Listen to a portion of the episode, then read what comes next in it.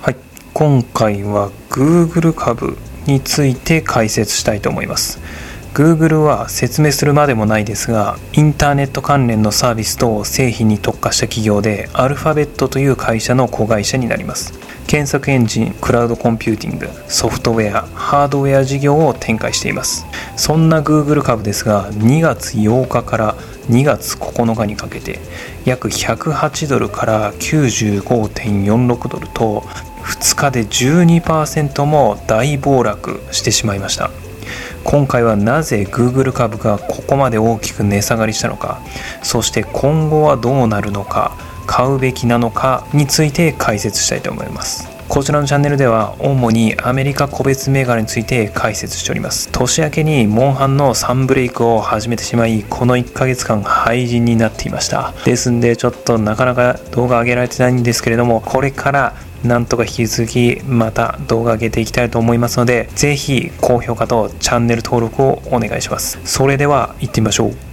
ではまずなぜ今回 Google 株がここまで大暴落してしまったかというと皆さんもご存知かもしれませんが Google がマイクロソフトのチャット GP に対応するために Bard という新しい AI 検索ツールを発表したためです。バードとは会話型 AI サービスで Web から得た情報を活用しラムダ2021年に開発した対話アプリケーション用言語モデルによりユーザーに対して最新で質の高い応答を提供できるというものです。ライバルに対しての対抗処置を取るまでは良かったんですけれどもこのバードの広告において間違えた内容で検索に対して回答をしてしまったのです。具体的には What new discovers from James Webb Space Telescope Can I Tell My 9 Years Old About 9歳の子供にジェームズ・ウェブ宇宙望遠鏡が最新発見をしたことを教えるとしたら何がいいというわけのわかんない質問なんですけれどもこれをバードにした場合3つの回答が出てきたんですけれども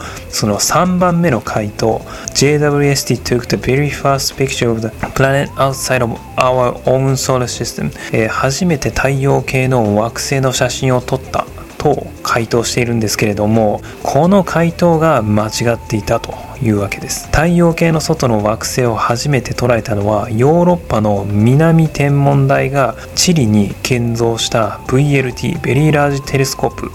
が初めてだったそうです。今回の騒動により会話型 AI が Web 検索をするにはまだ早いということを証明してしまい誤った情報を大量に作り出されてしまう可能性があると指摘されて、えー、しまいました。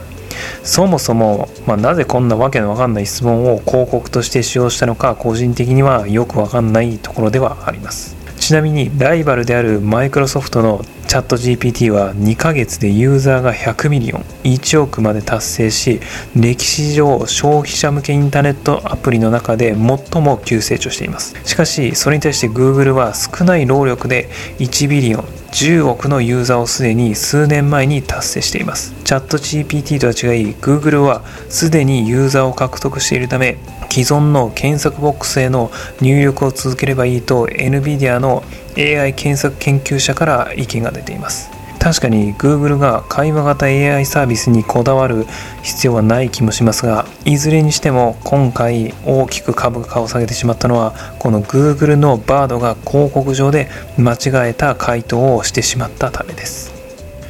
今後の Google 株はどうなるかというところですがやっぱり一番はマイクロソフトのチャット GPT とのバトルです。マイクロソフトには検索エンジンで2番目に有名な Being というものがありますがモバイル機器におけるシェアはほぼゼロでデスクトップにおいては10%以下のシェアになります。検索エンジンのマーケットにおいては全体で3%程度のシェアとなりこれに対して Google は93%のシェアを獲得しています。マイクロソフトは10ビリオンをチャット GPT オープン AI に投資し Being に会話型 AI サービスを導入することによりエッジユーザーにチャット GPT を使用できるようにします。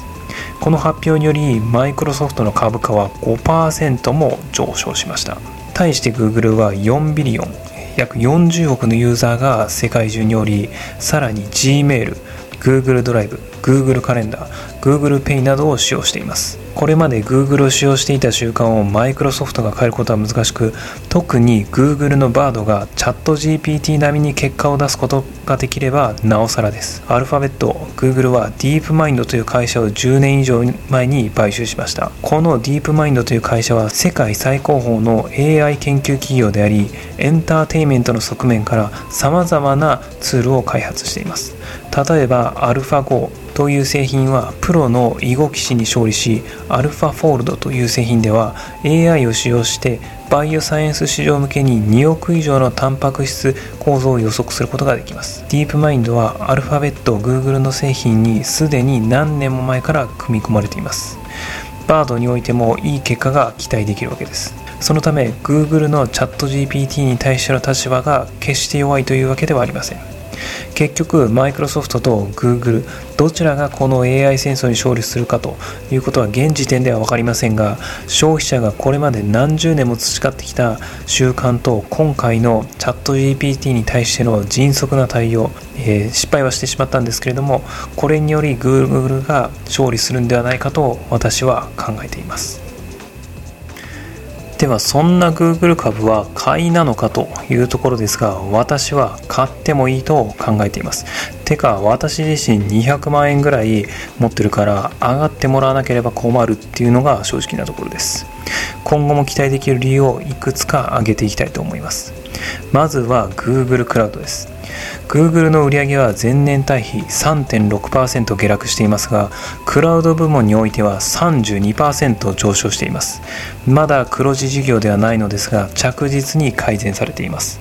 2023年中に黒字化になると経営陣もコメントしております。クラウドコンピューティングは2030年までに1.6 trillion 1兆600億ドルに達する市場と、えー、予測されています。Google がこの分野の成長を続けることは非常に重要なことになります。さらに Google クラウドがこの収益源の大きな部分を占めるようになると広告費ではなくサブスクリプションで運営されているため経済が不安定な時代でも安定したビジネスが展開できるようになるわけです。次にマイクロソフトのチャット GPT に対しての対抗です。確かにチャット GPT は過小評価できませんが会話型の AI はまだ完璧ではありません。しかしもしチャット GPT が使えるようになったとしても Google から Bing マイクロソフトの検索エンジンへユーザーが乗り換える条件として Google よりもはるかにいい条件が提供される必要があります。しかもチャット GPT を搭載した新 Bing の初回起動はマイクロソフトの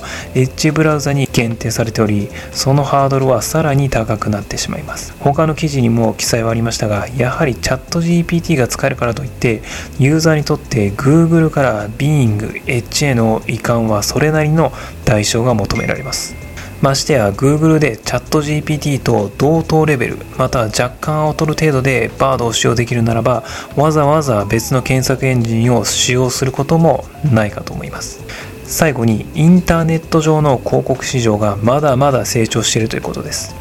Google の2022年の広告による売上高は225ビリオンで世界のデジタル広告市場の約29%を占めています。Amazon や TikTok のような現在はシェアの低いライバルが急成長しているのは確かですが世界のデジタル広告市場は2027年に1トリリオン1兆ドルを超えると予測されておりまだまだ時間をかけて収益を上げるチャンスが残されているというわけです。さらに世界のデータ量は2年ごとに倍増しておりまだインターネットを利用してない人が世界で約30億人いるという事実もあります。これは Google にとって明らかにインターネット事業は収益を見込める事業であることを意味しています。Google はこれからも重要なサービスを個人企業政府へ提供できると考えます。これが私が Google 株を買ってもいいと考える理由になります。今回の内容が良かったと思っていただいた方は高評価とチャンネル登録をお願いします。コメントもお待ちしております。ご清聴ありがとうございました。